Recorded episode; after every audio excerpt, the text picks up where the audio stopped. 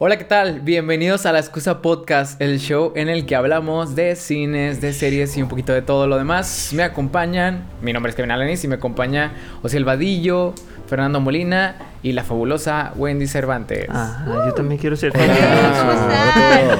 encantó esa entrada. No, había Sobre todo por el fabulosa. tan triunfal como esa. Todos aquí son fabulosos. Yo quiero ser fabuloso también, no quiero que solo Wendy Mira, sea tú eres, fabulosa. tú eres fabulosa, Osiel Espino, tú, Fercho, vas a ser detergente y yo voy a ser jabón.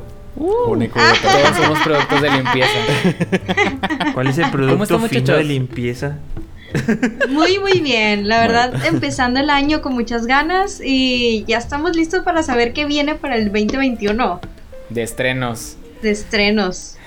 Pues miren, ya ni del cine ya ni nos molestamos, ¿no? Porque probablemente estrenos a, a, la pantalla grande no debe de haber grandes estrenos. grandes nombres, al menos en los primeros en la primera mitad del año. No, no, no creo. Yo creo que va a ser un verano que va a empezar muy flojillo.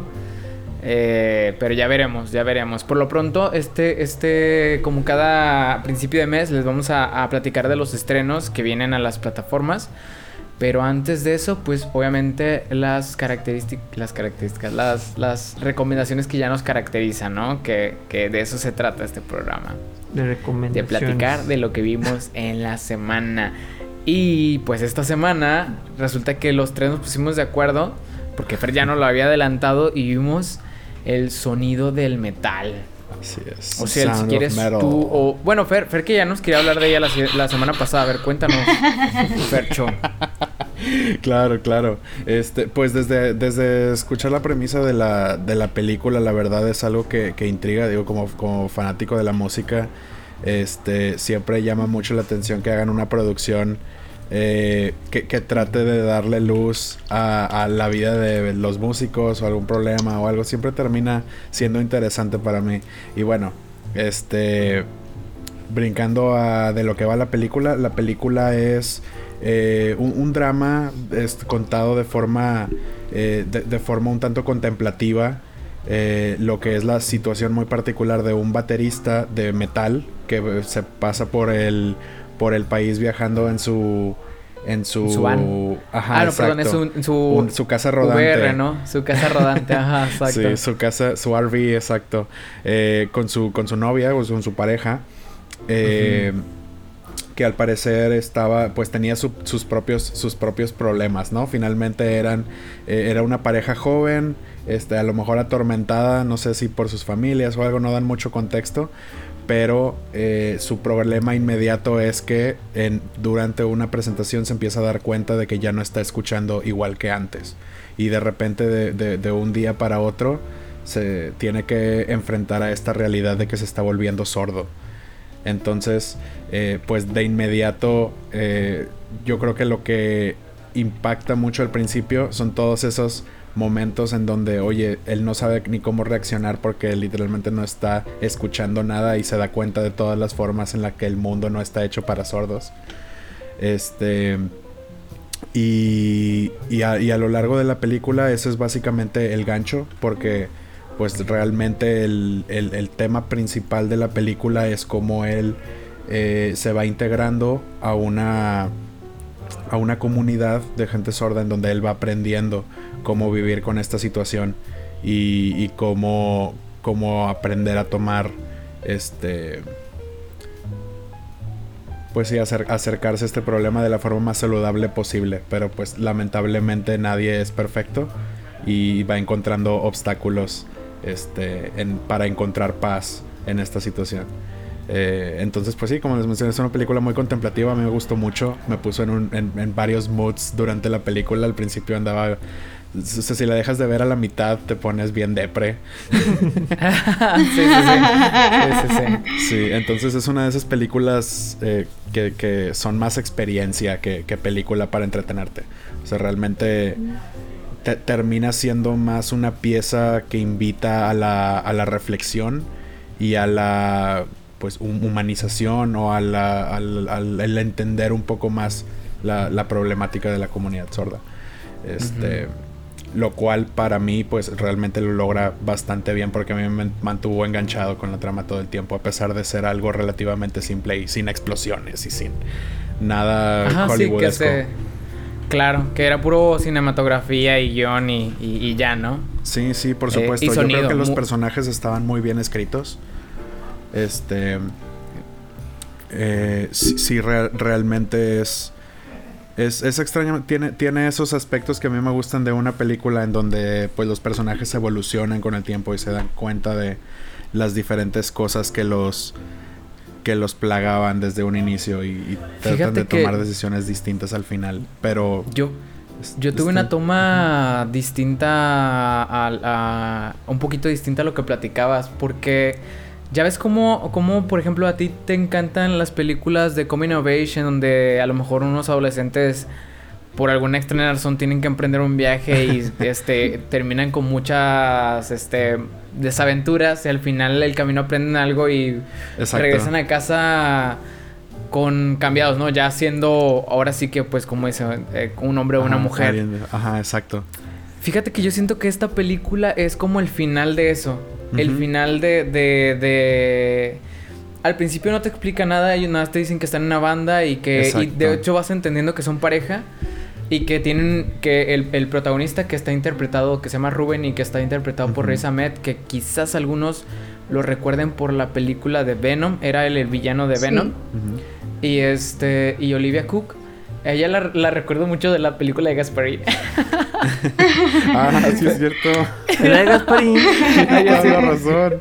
No, no, no. no tenía idea. No, la había hecho la asociación mental, pero ahora ya no puedo dejar de ver. es que la veo, es que no puedo dejar de ver a Gasparín. Pero eh, es ella de la, desde la película del 90 de Gasparín. Pero bueno, que son pareja y, y Riz, Riz Ahmed, el, el, actor, este, o bueno, en su personaje Rubén tiene una relación especial. Una con ella y dos con el sonido, obviamente. Eh, yo diría que hasta una adicción con ambos, con el sonido y con ella. Resulta ser como estas películas, hablamos de que emprenden un viaje en el que están en plena rebeldía adolescente, ¿no? y, afortunadamente ellos se encontraron y la película empieza en donde ya van ahí como que eh, se está terminando su momento, ¿no? ¿Por qué? Porque se termina brutalmente su relación con el sonido y él tiene, este, este Rubén, el protagonista, tiene que entrar a esta comunidad y aprender a ser un sordo. Y de, de, de ¿cómo decirlo? Indirectamente, eh, Lu, que es la novia de Rubén, tiene que regresar a, casa y tiene que reevaluar sus decisiones. Entonces resulta que también hay un cambio para Lu. Y más, yo, yo de hecho le puse pausa a la película cuando de repente la película pintaba, y lo vi en otro, en otro, en otro resumen, en, otra reseña, que la película bien pudo haber sido una película de superación, una película donde un, un tipo revalúa su vida y se adapta a ser un sordo, pero esta película no, no va para ese camino, porque al final, y este spoiler, Rubén quiere volver a escuchar. Y de hecho todo el plan de él es, es este juntar dinero para poderse operar los oídos y volver a escuchar por, su relación que tiene con el sonido. Pero obviamente hay un viaje y ya le dejo a los, a los escuchas que vean la película para que ellos interpreten qué fue lo que él eh, aprendió de su experiencia y, que, en qué se queda, ¿no? Pero sí siento que es como que el final de una película como No Age y, y, lo que sigue después, ¿no? Todo, todo, lo, todo lo que viene después con una, con una tragedia que es como, como perder el, escucha, ¿no? Entonces, este... La verdad que a mí también me gustó bastante. También quiero, este, eh, casi no hay música en esta, en esta película. Es casi puro, puro. Aquí de seguro viene para un Oscar o un Golden Globe, este, fácil lo de, lo de, lo del sonido. El, tema del sonido estuvo. Sí, es uno de los grandes fuertes de la película. Yo creo donde que le meterle un poco más de ambición a la edición de sonido y estaba viendo una entrevista con el director eh, y, con, y con el actor este, Reza Medi y, Darius Marder, que fue el, director. Y le dieron mucho, mucho, mucho lente, mucho ojo a todo el tema del sonido. Y este, hacían 15, decía que grabaron el sonido incluso de cuando el actor cerraba y abría los ojos para que estuviera también presente en el, en el audio de la película. Les recomiendo mucho, si, si, les, si les llama la atención ver esta película, que la vean con, con, con audífonos para que no se pierdan de los detalles que por ahí, al, incluso desde el principio, desde el principio te presentan cómo es la relación con, con la novia, con Lu, y cómo es la relación que tiene Rubén con el, con el sonido. Y, y hay mucho, mucho ACMR al principio y ya cuando lo pierde, pues ya se convierte en otra cosa. Pero el sonido es otro protagonista aquí en, en, esta película, definitivamente. A mí eso me chocó. que la viste? A mí eso me chocó. yo, no me, yo no me quería poner en los, en los zapatos de un sordo así de... Pero la, película te obliga O sea, la, película te obliga a... O sea, porque... Cuando, cuando está tocando la batería, pues escuchas todo, escuchas el ambiente, el concierto, la canción. Cuando empieza a perder, tú pierdes todo, o sea, y aquí no hay banda sonora de nada, es como que tú escuchas lo que escucha mm, este protagonista, que es lo mínimo, o sea, es a él mismo y ya. que supongo que es lo que escuchan los sordos, yo no sé. este. A mí se me hizo lenta, la verdad. A mí sí. Estas películas completa, completativas y lo, lo que sea, no. No, no son muy fuerte, menos a las 2 de la mañana que, me la aventé. Este, no, pero es, muy interesante también lo, que hicieron, como dicen, con lo del sonido, como tratando de que forzarte a empatizar con el, con el protagonista. Nada más que yo sí veo cositas diferentes con su relación. Yo veo que su relación iba todo bien y era como que, de hecho, te dicen que su carrera va que apenas va despegando, se están sacando sus discos y que no sé qué, o sea, que van a empezar una gira importante para ellos. Llega este problema y es lo que rompe todo, o sea, yo no veía el final de su relación, de hecho hasta, hasta te muestran, te hacen la semejanza de que cómo van de ellos de tour, ellos dos juntos en su, en su carrito y cómo van platicando y que no dejan de platicar nunca y, donde vayan siempre están conversando y, se ven los colores alegres y todo eso. Y se ve cuando hay música se distancian, incluso la chava le da la, espalda al, tipo para dormir. Es como que ese tipo de cositas son también, es como que ahí, ahí ves que, su relación como que se distancia porque pues ellos, ah, para los músicos el sonido es básico en, una relación, el escucharse, el, sentirse cerca, entonces... Me gustó, de hecho mi personaje favorito yo creo que fue el, tipo, el, de la casa de, de, los, de los sordos.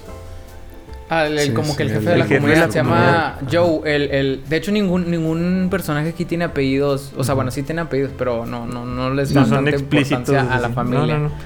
Este, Está interpretado por Paul Richie. A, mí me gustó mucho ese personaje, o sea, el personaje de como que de guía, o sea, como que fue el... Porque también te trata de... Trata como que un poquito el tema de las adicciones y eso es como que...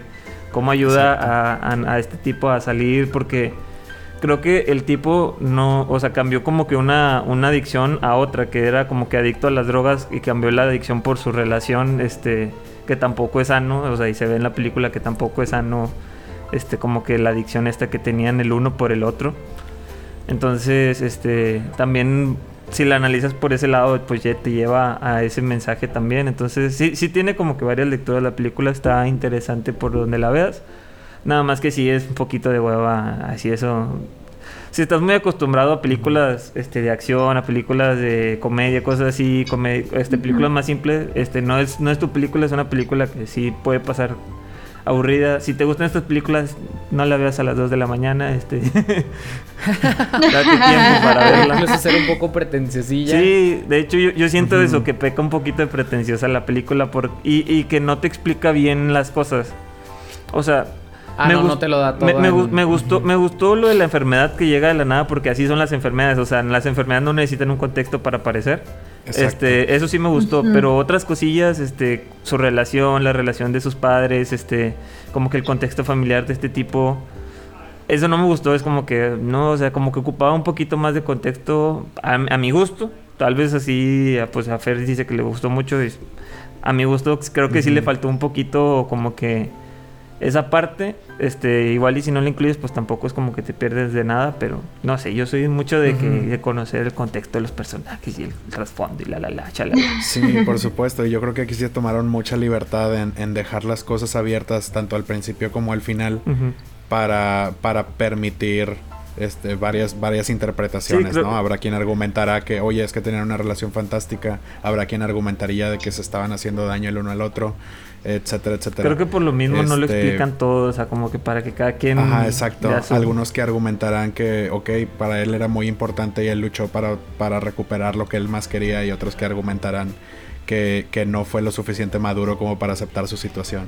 Yo, yo, lo, yo lo, vi así, yo, yo, lo vi, yo lo vi como que, oye, no, no, él no quiso dejar su, su, adicción por esta, por esta chava, o sea, porque ya, ya ves cómo se está adaptando bien a la comunidad de, de sordos y veo una noticia de, de, esta chica que lo hace tomar la decisión en dos segundos. Es como que no, voy a recuperar la, la, audición. Entonces sí, sí tiene ese tipo de, de tramitas y ese tipo de lecturas. E, eso se me hace muy interesante la película, que tiene no es, no, no es, no es fácil de, de, interpretar. O sea, tiene múltiples interpretaciones. Eso sí me, eso sí me gusta mucho.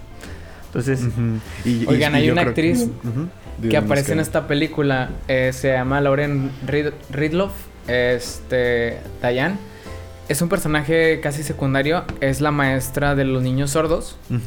Y ella es este, sorda en realidad. Ella yo la había visto en The Walking Dead, donde también interpreta a una sobreviviente sorda.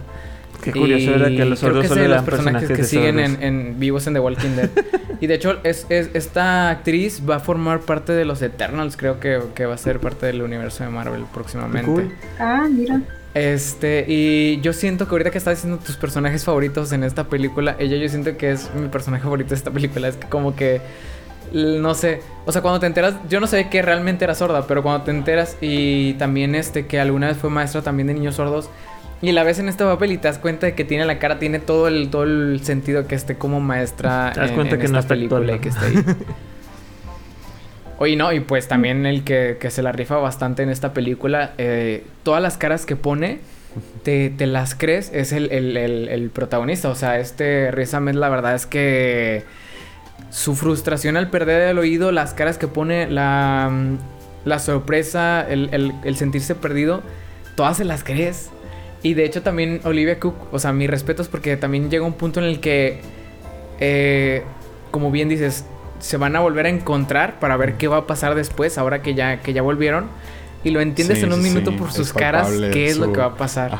Y, y la verdad es que que, sean tan buenos actores que te transmitan lo que va a pasar en la película con sus, con sus caras es lo que, lo que a mí me, me convence de que realmente aquí esta película la sostienen ellos. O sea, realmente este eh, cosas buenas para el futuro, futuro de este actor Riz Ahmed que, que este ya participaba en producciones grandes, pero este tipo de, papeles yo creo que le va a abrir un poquito más las puertas a, otras nuevas producciones, ¿no? Entonces, este, no sé a ustedes qué les pareció las actuaciones, pero a mí la verdad es que sí, sí me convenció con todas las caras que vi, todas sus facetas.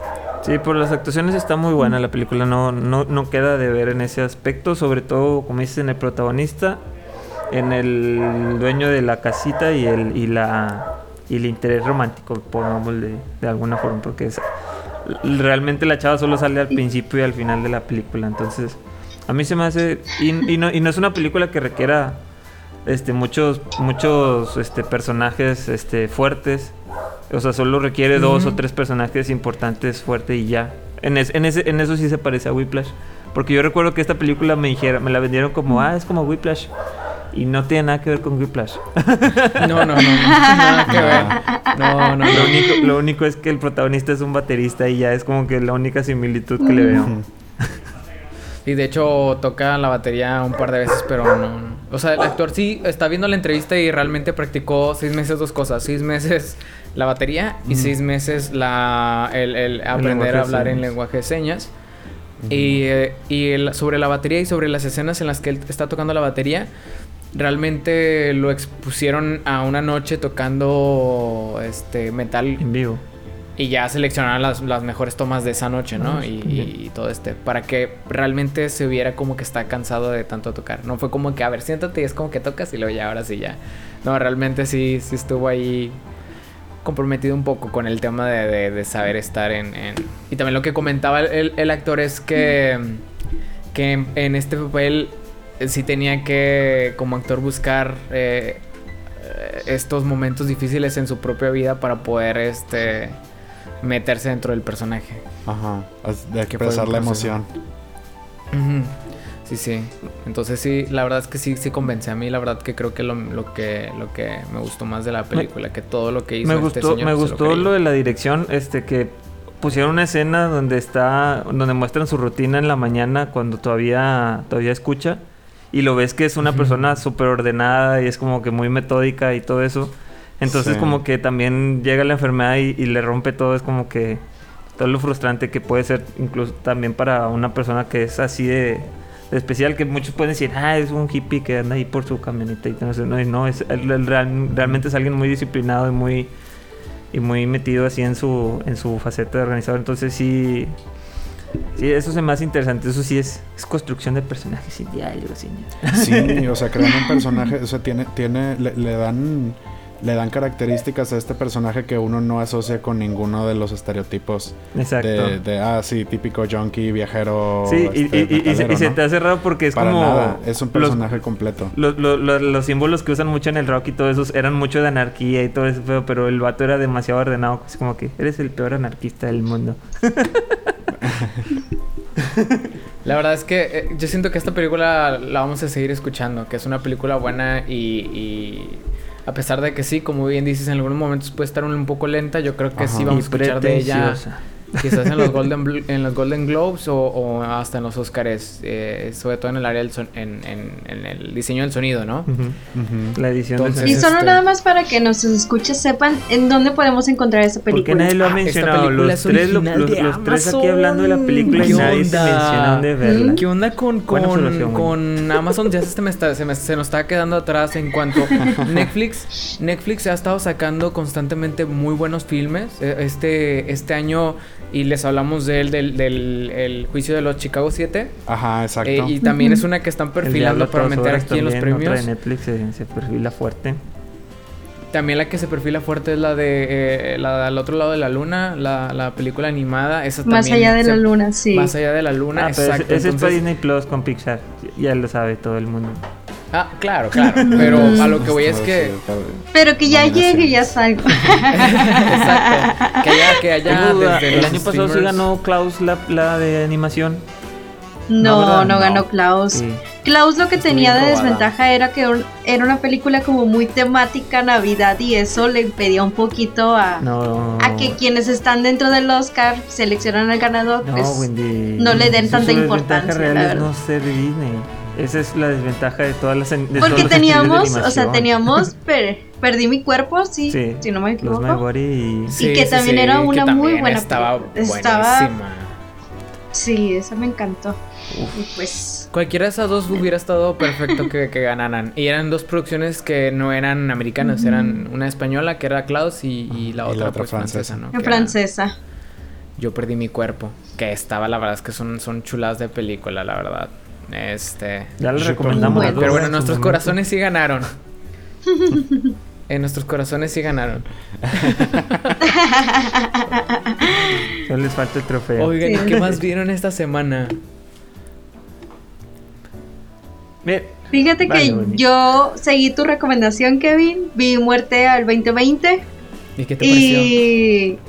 Y siento que está bien, pero le faltaba esa, ese punch. Como que todavía me dejó, me dejaron a deber estos creadores de Black Mirror con este documental, de cierta manera, por así decirlo. Sí, te lo dejaron para que muy americanizado. Sí, exacto, era lo que, lo que iba a decir, de que se me hizo que el humor que traían era muy para esa zona, ¿no? Esa zona del mundo. Siento yo Pero si lo veías en otros lados del mundo, es como que, ah, pues, pues sí, pero como que ya no te causaba esa gracia. Es como si aquí hicieran una parodia igual, pero con nuestro presidente, con cosas que pasan aquí, de las canciones del COVID que sacaron aquí en México, o sea... Sí. Creo que hubiera sido muy diferente. Sí, ya sé. O sea, creo que fue, creo que fue un, un, un, golpe sencillo, ¿no? O sea, fue, fue algo así como, pues la película ya está escrita. Sí, cierto, fue. Claro que sí. sí. Pero siempre tiene las mejores palabras. señor siempre sabe cómo, cómo vernos y dejarnos sin palabras. Sí, ahí. Él, se queda sin palabras de, su expresividad. Pero sí, o sea, definitivamente sientes ese humor muy de allá. O sea, por ejemplo, hay cosas que sí te causan risa. Por ejemplo, en el, en el algo que me causó mucha risa fue cuando sale uno de los personajes que supuestamente se hizo como de estas personas que reaccionan a videos. Ah, sí, sí. O sea, eso, eso me causó gracia, ¿no? Pero porque es algo que estás viendo muy común. Pero no todo, o sea, no, no logré hacer el match con todo. A mí me mucha risa la parodia de las Karen de Estados Unidos, que es, que es un, un estas, estas mujeres americanas, este, que... Las Karen. De repente molestan gente, o sea, la verdad ah, que sí. Esto me dio mucha risa, este personaje de... de ah, ya no recuerdo a la actriz que se le en How I pero... Sí, es Chris, Christian Miloni. Miloni, sí. así se llama. Ajá, Ajá sí, sí, sí, claro. Yo creo que yo creo que a pesar de que está muy americanizada y casi casi todos los temas tienen que ver con el Reino Unido, con lo que pasó en el Reino Unido y con lo que pasó en Estados Unidos, todo lo demás es puro COVID. Eh, la verdad es que tiene sus momentos en los que es muy graciosa. Sí. Y, y, por eso yo creo que sí valdría la pena verla, pero no esperes nada así y, digo, de estar viendo a Samuel L. Jackson hacer este comedia también este, es algo que se agradece, definitivamente. Se Quieren ver a Samuel L. Jackson haciendo comedia, vean. A mí me encantó lo de la reina. No, a veces veo The Crown. Por lo de que ya habíamos platicado que había personas que decían que, que tenían que agregar ahí un anuncio en, en la The Crown para que le hicieran saber a la gente que era ficción, ¿no? Que no, que estaba basado nada más en, en, algunas cosas reales, pero que era ficción. Y que la reina de que viendo, viendo su propio show, ¿no? Ajá. Y también mucha risa la... la de la gente cotidiana, ¿no? Ay, la verdad es que yo, yo, yo, yo, me identifico con la mujer esta irlandesa que, que empezó a ver el show de los americanos, ¿no? De que yo ah, también estaba así clavado viendo todo lo de la elección y todo esto, quedé atrapado en en todos, esas, en todos esos temas y, yo sí me identifiqué con esa promedio, con esa mujer promedio.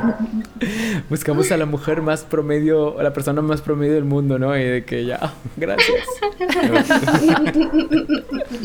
que yo también me hubiera identificado con ese personaje si lo hubiera visto. Es que todavía no veo ese, ese documental. Entonces... Está divertido, está divertido. Sí, pueden darle una oportunidad. Ay, como dijo Kevin, también tiene sus momentos graciosos, solo que sí, o sea, seguimos a lo mismo, sí se siente muy, muy, muy americano, pero va a haber cosas que te va a dar risa. Lo de la reina Isabel creo que sí va a dar risa. Ajá. Lo de... A mí me... lo comento nuevamente. Cuando vi al chico tipo streaming de lo que hacía, me dio un poquito de risa eso porque sé que en la vida real sí hay personajes así. Eh, sí, sí los hay. Es que también es, este es muy real en ese sentido. Es, todo, es toda una parodia de, cosas muy reales que sí pasaron en el 2020 y que, y que han pasado desde un poquito antes. Que son todas estas personas, todos estos arquetipos de los americanos y de la gente del Reino Unido también. De, de que realmente es muy fácil convertirlos en un chiste. Digo, los mexicanos también, de en todos los países. Te aseguro que en todos los países tenemos este, los, nuestros, nuestros estereotipos y, que es muy fácil nosotros nos convertirnos en un chiste. Es más fácil de hacer Si ustedes hubieran creado este documental, ¿qué hubieran agregado? ¿De México? Ajá. Yo hubiera agregado los guachicoleros, este... Pero los guachicoleros no fueron... Ah, pero fue en 2020, eso sí. Fue en 2020. Sí, no fue a principios. que andaban bien prendidos con ese pedo. o sea, yo creo que fueron problemas que, que, obviamente em, no tuvimos tantos momentos. Obviamente hubiera visto mucha política aquí también. Pero realmente. Yo hubiera, yo hubiera metido el mejor video que vi este año. Que fue una señora con un cubrebocas hablando, pero como que le hacía como un pico. Y da cuenta que le ponían voz de pato. Y es el mejor video que he visto este año. es el video que lo he visto como 20 veces este año y siempre me, siempre me lloro riéndome de ese video. Es el mejor video que he visto este año. Yo lo hubiera puesto ahí por la gracia. A quien sea que haya hecho ese video, gracias. Te lo agradezco mucho. Pero creo que, que nuestros escuchas quieren saber qué ibas a decir hace unos momentos porque no te escuchamos nada. Ah, bueno, pues fíjense que los escuchas probablemente sí lo escucharon. Ah. pero, lo voy a repetir. Y es que eh, cuando, cuando iniciamos a hablar de, de Muerte de 2020, dije este, que se sentía un poco como un golpe sencillo por parte de, por parte de los creadores, porque es como que, oye, pues el 80% de la película ya está escrita, o sea, no podemos, no podemos dejar pasar esta oportunidad. Lo, bueno es que no te puedes quejar de los spoilers en ese documental, es como que tú ya sabes lo que viene. Sí, exacto, exacto. Pero yo sí, yo creo que lo que, lo que, lo que agregan en cuanto a Abrams todo está, está padre. Yo me divertí bastante viéndola, a pesar de que pues si realmente no trae nada nuevo a la mesa, ¿no? O sea, tampoco puedo También tiene sentido que, que, es algo imperdible. Tiene sentido que la película sea en Estados Unidos y en, en Inglaterra, porque los creadores son de Inglaterra y es un programa producido por americanos. Es como que, pues obviamente tiene, tiene mucho sentido que sea de forma. Sí le dieron mucha carga política, que yo creo que te puedes enfocar en América, pero pues tampoco tienes por qué hablar el 50% de los temas sobre política. Pero bueno, era, era parte del, del, objetivo de la película también y de la visión. Y pues uno se puede burlar de todo eso igualmente. Este, y pues no se, no, no se contienen los golpes, ¿no? y lo, lo que mi parte favorita fue el mero final cuando le ponen a, leer los mensajes del 2021. Ah, y, dicen, sí, sí, y dicen, y el siguiente año nos despertamos y no sabríamos qué sería de nosotros, ni cómo usaríamos nuestros nuevos poderes. Ah, venga, adquiridos por la vacuna.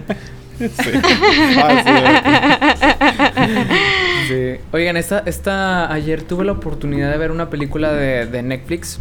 No me gustaría dejarla pasar. Estaba viendo de que quería ver una película de terror y se me ocurrió de que, como siempre, que no sé qué ver, eh, irme hacia los tops de YouTube y ver lo mejor del 2020 en WatchMojo o en Looper o en, en, en, otros sitios similares, ¿no? De estos, de estos sitios de listas. Y sorprendentemente, I'm Thinking of Ending Things eh, estaba en, en, la mayoría de los tops. Eh. Pero también estaba esta, esta película. Yo esa la he visto, dentro de lo peor y lo mejor depende de quién haga el top. Yo también la he visto. Yo también. Es que depende, depende de quién la. Es que dividió, dividió. Depende de quién. Creo que. creo por qué? Aunque sea una muy buena película, no va a ganar Oscars. Porque divide gente. Entonces. no, no le apuesten. si, si, le han nominado algo, no le apuesten a esa. Sí, porque no, va a haber, no va a haber unanimidad. Exactamente. Ajá, correcto. Pero bueno, esta, esta película que realmente vi ayer se llama Su Casa, se llama His House. Y está bien interesante. probablemente no es la película más terrorífica que he visto en el 2020 o en mi vida. Pero trae, trae una combinación de, géneros interesante.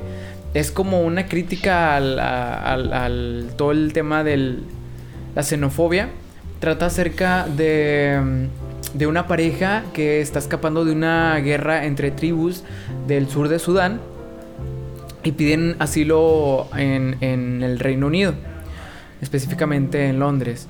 Entonces, eh, están primero en un refugio, eh, te, te los presentan como que una, una, pareja que vive en un refugio, esperando a que les den la entrada al Reino Unido y por fin se las dan. ¿Y qué les dicen? Que tienen que ser los ciudadanos perfectos y no pueden dar ningún tipo de problema. Los privan de muchísimas cosas y los dejan en una casa y muy pronto se dan cuenta de que han sido maldecidos. Eh, que la casa no está, no es una casa fantasma, sino son ellos los que están malditos. Eh, y poquito a poquito te van presentando con la historia de que esta pareja, al tratar de huir de, de su natal Sudán, este, perdieron a su hija en, en, el transcurso del viaje. Entonces, la película es un, un, yo diría que es como un thriller psicológico con un poco de escenas de terror muy bien logradas. Por cierto, hay muy poquitos jumpscares, la mayoría son, son, es suspenso que se va construyendo de poquito en poquito. Eh, y está muy bien hecha la parte en la que digo, aparecen estos fantasmas que parecen zombies, pero también hay mucha, mucha... Mm, ay, ¿cómo les digo? Muy bonito como... Muy bonito. Sí, pues todo el stage, todo lo que, todo lo que hicieron para mostrarte de que este lado oscuro, cuando estaban siendo psicológicamente ellos dañados por los fantasmas de lo que se habían traído desde, desde, desde donde venían, ¿no? Todo esto agregándole la presión de que ellos tenían que comportarse como unos ciudadanos excelentes este, en, en, esta, en esta comunidad de Londres. Y la verdad es que está, está Está buena. Yo les recomiendo que la vean. Sí les va a aburrir probablemente a muchísimos. No diría que es una película de terror de esas de las que te va a hacer mojar la cama o a la que te va a hacer que, que, que prendas la luz cada vez que entres a cualquier habitación. Yo creo que no es una película de esas. Pero definitivamente es una película. Este, Me suena que si eres un inmigrante te va a dar mucho miedo. sí, probablemente. Oye, pero si vives en una casa embrujada también. también es que yo no recuerdo antes haber visto una, una película, esta combinación de, de, de, que tratar este tema de los, de los inmigrantes, de refugiados, y al mismo tiempo combinarla con un género que es el de terror. Y, y funciona muy bien, funciona muy, muy, muy bien aquí. Entonces me hace pensar que hay bastantes cosas que todavía no se han explorado. Temas, o sea, todavía la creatividad ah, da para más. Es que están cansados los, escritores haciendo remakes. Me atrevería pensar que la, que la fuente, que, una de las fuentes también de, de, settings de terror es que es que estés de alguna forma marginado o alejado, o sea que no sientas un soporte además de ti mismo, te sientes solo. Y yo creo que esa situación de ser, oye, de ser un inmigrante, de ser un refugiado, muy fácilmente te relaciona con ese aspecto del terror en donde no tienes a nadie a quien acudir. Y yo creo que si ves cualquier película de, inmigrantes, o sea, están normalmente basadas en el drama, en el de, oye, cómo se aíslan y todo ese pedo, pero como que tratado con el, con el terror, pues sí es algo más original más diferente. Fíjate que me, dio mucha, mucha curiosidad que al menos estas dos películas que veía de que en los top de I'm Thinking of Ending Things y esta película de su casa son películas realmente que, por ejemplo, como lo decíamos, la de I'm Thinking of Ending Things es una experiencia, está rara, está como para pensarla, reflexionarla, dura bastante, a veces puede parecer aburrida de tanta de tanto guion. Digo, pues el director es un guionista este, consagrado. Y por eso no la he visto. Pero se fue, fue muy curioso que este 2020 trajera estas dos películas que son muy, muy de, de que no es el típico terror, ¿no? No es del conjuro en el que hay un fantasma en la casa, ¿no? Y tienen que vencerlo, este, echándole la oración. Pues sí, también como que se está, también como que se está revolucionando un poquito. Te así dos veces en la cara. El, género también como que está tratando de, cambiar un poco porque pues... De reinventarse. Ya ves, el conjuro pues no es como que haga las... Es como que el, hacer lo que ya se ha hecho pero haciéndolo bien. Y luego vienen películas como Hereditary o Midsommar de este creador que es como que, oye, es, un, es un terror un poquito más colorido a lo que estamos acostumbrados. Y luego tienes a Jordan Peele que también tiene unas películas de terror muy diferentes a lo que se está haciendo. Entonces, sí como que nos encasillamos mucho en el mismo terror por mucho tiempo, entonces como que hay mucha creatividad ahí que no se ha explotado. Entonces creo que ahorita se está explotando mucho, igual y de rato gana un Oscar una película de terror por primera vez. Si es que no cuentas... Algo así como Parásitos. Ah, si es que no la cuentas. Nah, yo no la cuento como de terror. no, no cuento como de terror. No, sí, cuento como de terror la de... ¿Cómo se llama? La de El silencio de los inocentes. Este, también, ya, ya, ya oí un Oscar a película de terror, pero...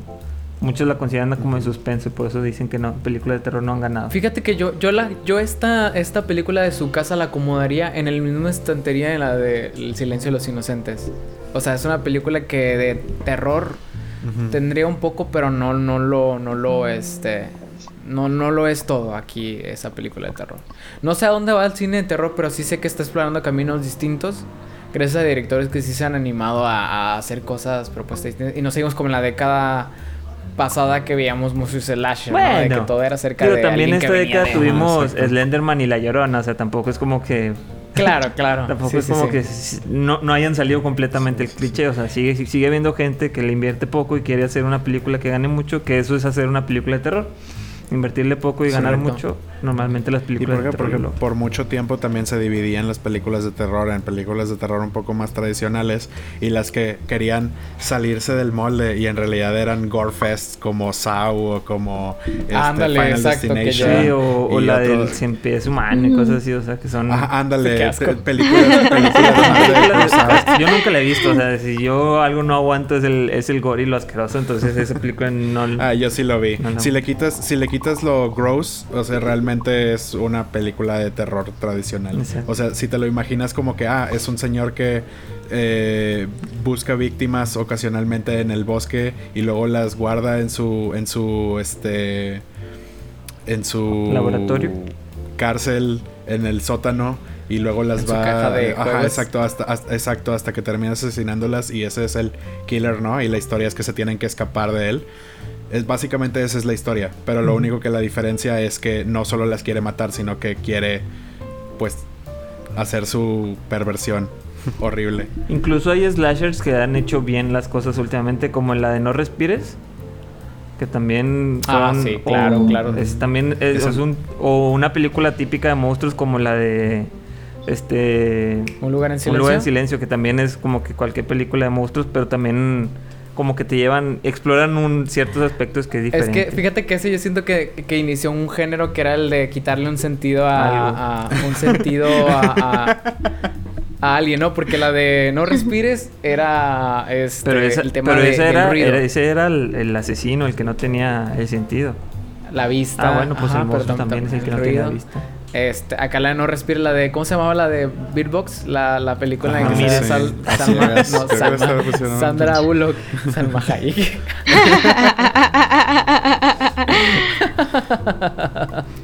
Son actrices que empiezan con ese, es como que eh, no importa. Ahora va a salir la película del olfato.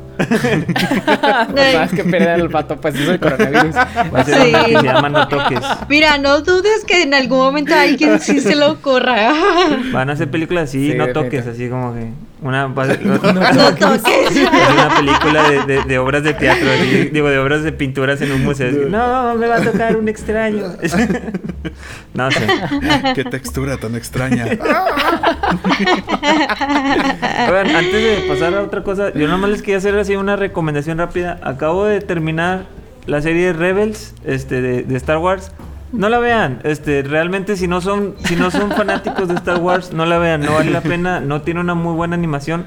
Yo la disfruté y la acabé las cuatro temporadas y me la chuté luego luego porque yo soy fan de Star Wars y explora muchos temas este, interesantes. Entonces, si les interesa ese lado, véanla. Si no, realmente no vale la pena. Clone Wars sí, sí vale un poquito más la pena, mejor vean Clone Wars, este, pero Rebels no la vean, la verdad, este, no se pierde nada, está demasiado infantil, este Ah, lo que te voy a decir, ¿qué falló? Está demasiado Sí, tiene, un, tiene, Un, tono mucho más infantil que, que Rebels. Es el rápido y furioso de la, la, de Netflix, o sea, la de...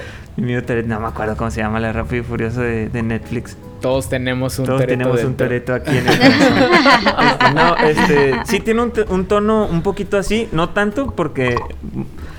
O sea, por ejemplo, muchas cosas se resuelven con la fuerza. Lo hizo, o sea, es como que tienen mucho la fuerza es máquina. Es como que Mm. Se entiende porque es Star Wars y Star Wars siempre ha tenido eso. Este, pero sí tiene un tono mucho más infantil. Salvo en los capítulos al principio de la serie, cuando te plantan las bases, y al final, cuando te cierra las cosas. Entonces, ahí sí, o sea, yo, si, te, si quieres ver algo, ve los primeros episodios y los últimos de cada temporada. Eso sí vale mucho la pena. Lo ven en Disney Plus. Pero si realmente no eres tan allegado a Star Wars este y nada más es como que de casual, pues ni le intentes, o sea, Star Wars en ese tema de pero sí te explora muchos temas, por ejemplo, con la serie que va a salir de Ahsoka. Ahsoka es un personaje importante en esta en esta serie y se ve más o menos lo que podría tratar de la este, la, serie, Que, va, que, va a ver, que van a producir después en Disney Plus. Este, por eso se me hace muy interesante. En ese aspecto, en esos aspectos de donde exploran un poquito más el universo de Star Wars, pero en sí la serie no vale tanto la pena. Así, realmente. Así que ahí sí que. Ojo ahí, ojo ahí. Exactamente. Solo para los fans más acérrimos de Star Wars, es así, mírenla toda. Sí les va a gustar. los que solo son posers y no no no, si eres poser y lo quieres ver y lo disfrutas ahí. Sí, sí, lo, sí, lo, sí, lo, vas a ver o sea sí, sí, lo disfrutas si eres un poser también no, no es el Mandalorian que cualquiera lo puede Exacto, no es el Mandalorian, es una serie más, más de nicho. Más si, si, si realmente te gustan las cosas aburridas de Star Wars como las pláticas del Senado, tal vez te guste este pedo de Star Wars.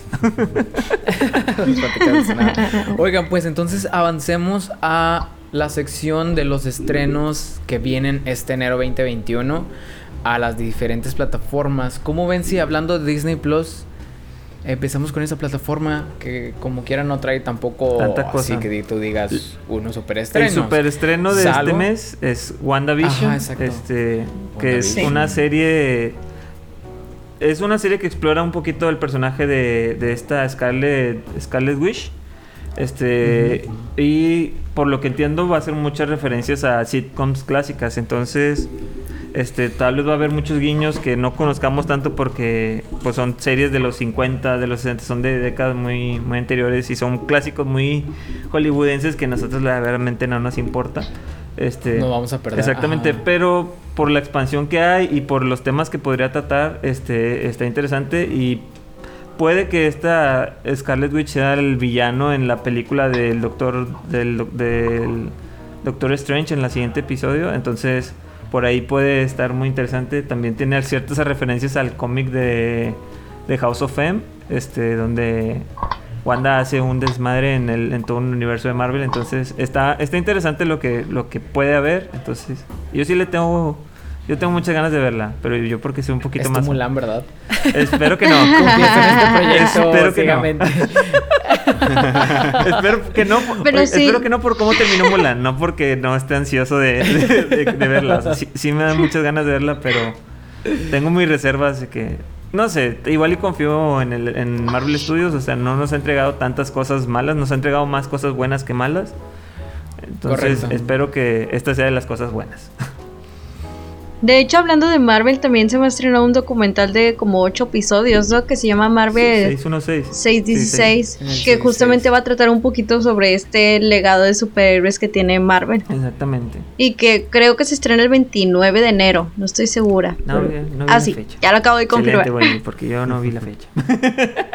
sí, el 29 de enero también a Disney Plus una película que para mí ha sido un, clásico de la animación moderna, que es El libro de la vida. Qué buenas Ay, canciones. que justamente habíamos hablado de, de esa película hace unos podcasts atrás. Sí, sí, sí. Ah, esta película es mi Coco, la verdad. Este, para mí esta este me llegó más que Coco en su momento. Es, está bellísima la película, hecha de, con, manos yo creo que más latinas y más mexicanas. Se nota. Que la de Coco.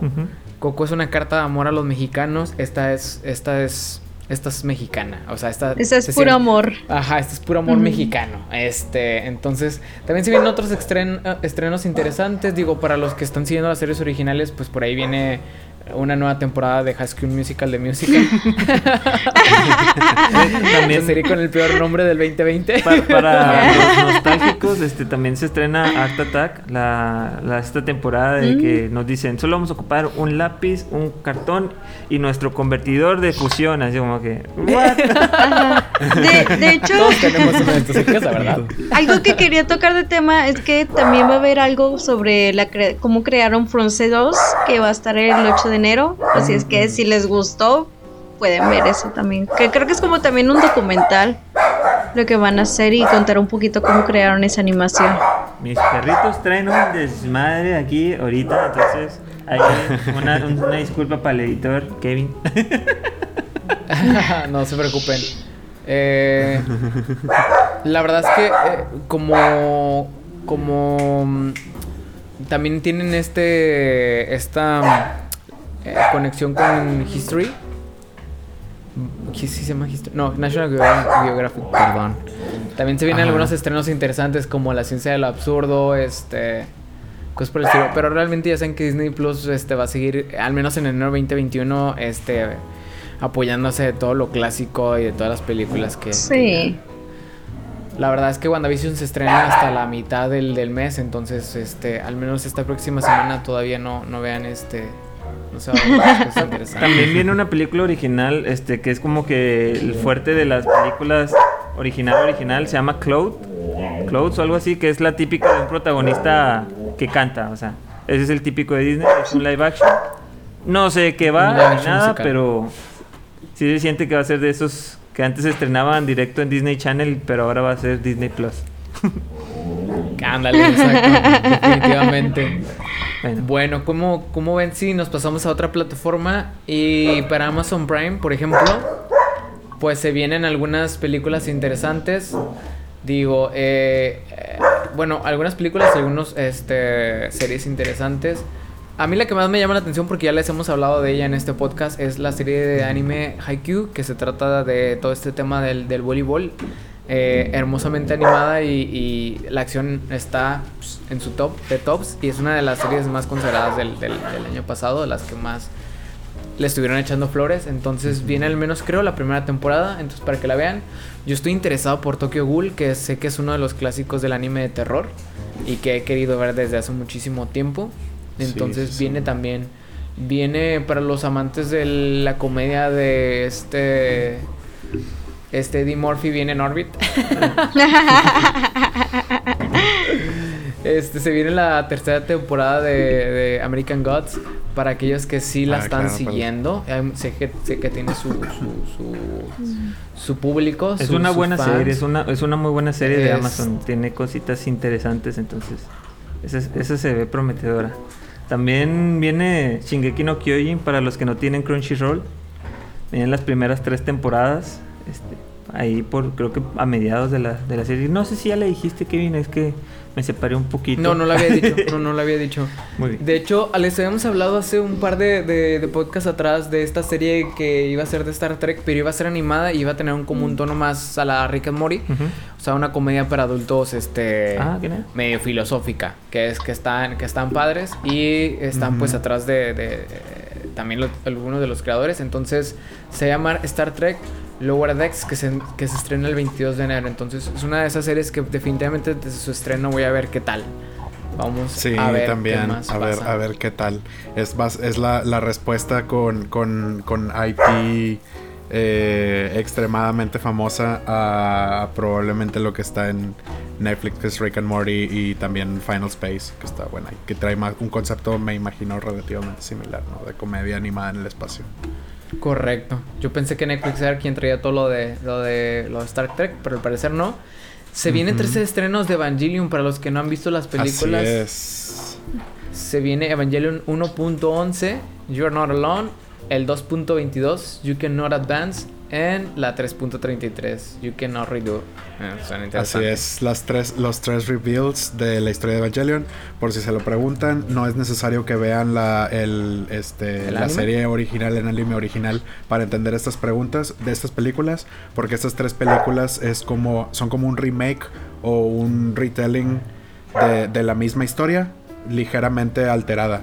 Eh, para acomodar a una cuarta película que hasta donde yo sé está programada para salir también a finales de este mes en Japón. no sé cuándo vaya a salir aquí. Este, pero muy pronto va a salir la cuarta. exacto.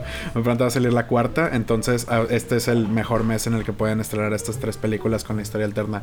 Y también, si han visto la serie original y quieren estar listos para la nueva película, eh, pues creo que no sé si es la segunda o la tercera película en la que cambian ligeramente la historia este, del famoso tercer impacto a un medio impacto solamente. Este, que hay quien lo entendió, lo entendió, pero... los, los fanáticos de la serie podrán, este... Exacto. Yo la vi y no le entendía nada de esta serie, es como que... yo me perdí de todo. Eh, se viene, y, cambiando un poco la plataforma, a, reserva de que ustedes quieran agregar algo más a Amazon Prime. Ah, el, el, el, el clásico sábado, viernes de sábado por la noche. Fiebre de sábado por la noche. Ah, Saturday Night Fever. Entonces, esa ya, esa ya está disponible. Vayan a ver. Hay otra vuelta cuando bailaba chido. Oigan, para, para HBO Go se va a estrenar la película de Emma, que está protagonizada por Anna Taylor Joy. Esta chica de. Joy, sí. Ajá, de, de, de Queen's Gambit. Fue un buen año para ella. Y está escuchando cosas muy buenas de esta película de Emma. Es que es una, este, otra película de Emma de, de estas, de, Emma. Una novela, de, basada en una novela de Jane Austen, eh, de época.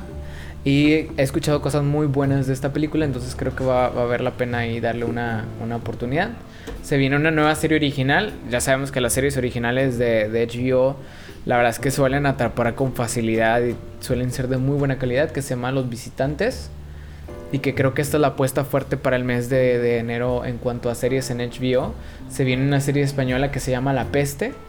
Eh, eh, una... Mm, ah, se viene también... Y también volviendo al tema de la lista de las películas de terror que vi ayer, estaban recomendándome mucho El Hombre Invisible y ya le he visto que le recomiendan mm, bastante.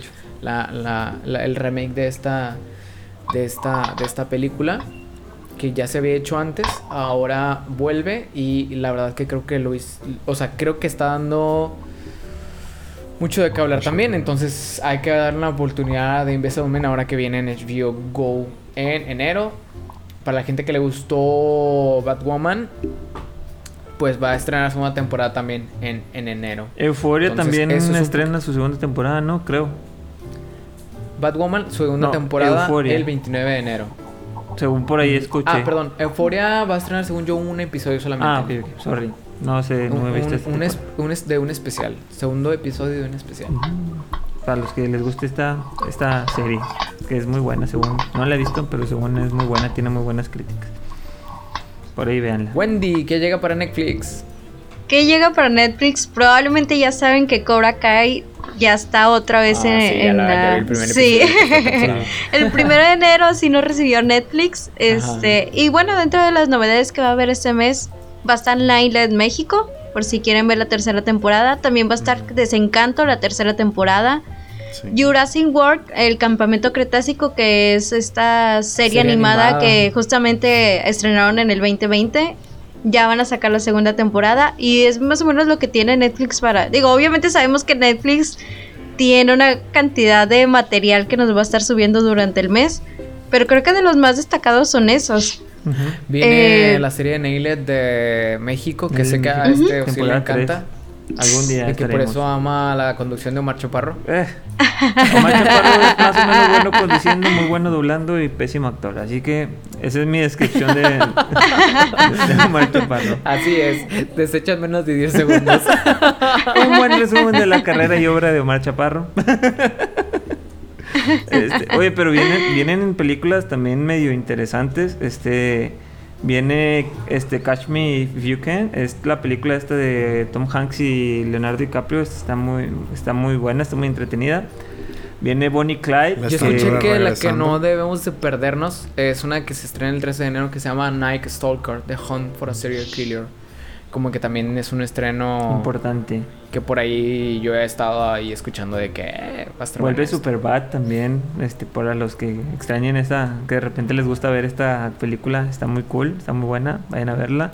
Viene Goodfellas, viene Goodfellas, Good buena verla también. Película. Julian Julia también tiene una muy buena, este, esta tiene muy buena química para con las actrices de esta si no me estoy confundiendo quiénes son, es Meryl Streep y, si no me estoy confundiendo de película, es Meryl Streep y está. Ah, ¿Cómo se llama esta? La, la Leo DiCaprio de los Oscars que. Está Amy Adams. Este. Que Amy Adams tiene siete nominaciones o seis nominaciones al Oscar sin ganar. Así que es, era un récord mucho más grande que Leonardo DiCaprio y nadie le hace pedo. Pero bueno. Oigan, yo quiero hablarle de otra serie que se estrenó también en enero en Netflix que se llama Headspace Guide to Meditation. Guía para la meditación de Headspace. Cuando empecé a meditar, a mis primeros pininos descargué esa aplicación de Headspace y la verdad me sirvió mucho como para aprender las bases. Y estrenaron en Netflix este, este mes una temporada en el que explican las bases para la meditación y ayer estaba haciendo meditación con esta nueva serie de Netflix y yo se me hizo como que lo revolucionario, o sea, no manches, una serie que te haga meditar es no me lo había pensado nunca, pero tiene todo el sentido del mundo. tiene mucho mucho sentido del mundo. Este y también, si, si les gusta este tipo de temas, eh, se va a estrenar una nueva película. Ya se ha estrenado una película sobre el minimalismo. Eh, era un documental. Y vuelve como una segunda parte de, esta película que creo que dura muchísimo menos, como menos de una hora, sobre el minimalismo. Entonces, si les gusta este tipo de temas de la meditación, seguramente ya van para el minimalismo. Entonces, este, por ahí se la recomiendo. A mí la de Headspace. Está muy bonita la animación y es muy sencillo aprender a meditar con, con ellos. Entonces, se lo recomiendo. A las tres personas que... les gusta meditar, ahí tienen su recomendación. de hecho, algo que quería mencionar antes de cerrar con todos estos estrenos de Netflix ese, bueno, hay gran, grandes fanáticos de una saga que se llama The Wings, que es estas chicas que eran como hadas o algo así. Ah, y que van a sacar justamente una serie, bueno, Netflix va a sacar una serie que se estrena el 20, ajá, que se estrena el 22 de enero, así es que si estaban esperando esta serie, ya la van a poder ver este mes. Sí, sí sé que estuvo, estuvo, o sea, que muchas niñas, sí, o sea, también, que, que este, que la consideran como de que de culto en la animación, que está, está aquí con su, con su niñez al ladito de, de su corazón. Ajá, digo, yo me acuerdo que yo la veía cuando tenía como siete años algo así, o sea, y sí era mucha la comunidad que quiere esta serie, entonces... ¿Qué será yo creo la nueva Sabrina? Yo creo que va por ahí, un tipo de personas que puede gustarles. La nueva Sabrina no es. Esta sí es la, es la verdadera nueva Sabrina. la verdadera nueva Sabrina. Y ya, ya, se, ya pues estrenó su última temporada. Que, que sea algo, algo interesante. El pasado, así que por eso no la mencionamos. Pero bueno, yo creo que ya abordamos todas las plataformas, según yo. Yo creo que aquí nos despedimos. Espera, espera, espera. tus comentarios. Espera, espera. ya sabes que yo siempre traigo algo más. sí, sí, sí, tú eres, tú eres la cereza del pastel. Traigo. siempre. Traigo los. Las, las, no, las cosas raras de la taquilla global de, de este año 2020, el recuento anual de la taquilla 2020. Está medio extraño. Este el de las de los éxitos más grandes que hubo. A ver, página, por favor, corre más rápido. este, bueno, pues lo, los, lo más fuerte fue China este año. Fue como que los que empezaron el virus y los que les valió más que eso porque siguieron yendo al cine. Los malditos. Este. Un saludo a nuestro público en China que ni tienen Spotify, entonces ni nos escuchan, ellos tienen su propia cosa. ¿Quién sabe qué sea? Existe la VPN, si nos pueden este, Bueno, ahí si hay algún chino que nos escuche, hi. Este. Ni hao. No es como ni hao, sí, algo así, ¿no? No, este. Oh, miren, este, una de las películas más, más taquilleras del mundo fue Bad Boys para siempre que de hecho es la más taquillera de las tres que hay, este, que se, que nadie esperaba mucho de esta película de, de Will Smith y su otro amigo, no me acuerdo cómo se llama, su amigo que no es Will Smith. Este, Sonic, la película también es de las de las películas más taquilleras eh, de este de este 2020. Y El Hombre Invisible, que justamente decías que ya la podemos ver en Amazon. Entonces, estas son las tres películas más taquilleras. Va a estar de estreno en el Junto con este, Harley Quinn. Este, esto pre-pandemia. esto ya post-pandemia hubo algunas otras este, fuertes. Este, Wonder Woman, este, estuvo por ahí Tenet, este, Trolls, este, son las como las que hubo más, pero la sorpresa que dio la, la más taquillera de todo el año, ya en tiempos de COVID, es Demon Slayer, que es esta película de Kimetsu no Yaiba. Que, que ah, eh, en Japón. Sí, se estrenó en Japón y en algunos, en algunos países asiáticos. Es la película ahorita más taquillera de, en tiempos de COVID. Y de hecho es la más taquillera en la historia de Japón. O sea, no es como que sea un... Es un estreno muy... Fue un estreno muy fuerte la están apoyando mucho. Entonces, creo que es una buena señal para que este, mangas prometedores se, esfuercen por llevar a, a, cabo una buena animación para, porque ven que una buena animación trae sus, resultados. Entonces, es la película más fuerte que de este año en tiempos de COVID. Espero que nos llegue pronto porque me gustaría verla lo más legal y, y en mejor definición posible porque Demon Slayer fue una serie que me gustó, entonces esperemos que, que nos llegue pronto de este lado del charco. Ya sean, bueno, en el cine no, porque no, no, no he ido, entonces, y no voy a ir. Con que se estrene en Crunchyroll, yo, yo estoy feliz. Sí, por favor, que ya no llegue, la verdad que, que nos llegue en Crunchyroll. Nada más para que te hagan una idea, hizo como 31 mil millones de yenes. No sé cuánto sea en, en, pesos o en. Pero es un chorro de dinero. Este, también en. este, le destronó al viaje de Chikiro, que era la, la película más. La, la, más taquillera del, de Japón. Con inflación y todo el La más taquillera, según yo, era Your Name. Sí, creo que este, Your Name Ah, bueno, es, eh, es, considerando inflación. O sea, considerando inflación, ah, Chihiro era la más taquillera y luego ya fue Your Name el segundo y con Frozen más o menos, pero ya la superó esta por mucho de todas. Entonces... Qué bueno, porque la verdad sí se lo merece. y la hemos visto, ¿verdad? Dándole las medallas. Sí, pues dénsela. Es Demon Slayer, vamos. A mí me gusta mucho, la, tal vez la vuelva a ver está muy buena. Pero bueno, este, los que no han visto la serie la pueden encontrar en Crunchyroll. Ya la hemos reseñado por aquí. Una animación estupenda. Entonces, les dejamos estas recomendaciones. Eh, vean el sonido del metal. Por ahí también este, dense una vueltecita si tienen un tarde libre para ver esa hora de, de Muerte al 2020. Y estén atentos a los estrenos que se vienen a a las plataformas. Yo sé que nosotros cuatro vamos a estar atentos para traerles lo mejor, no solo en enero, sino por el resto del año. Ay, ¿Eh? ¿Eh? Se los prometo. Se lo pido una Pero bueno, nos vemos el próximo martes.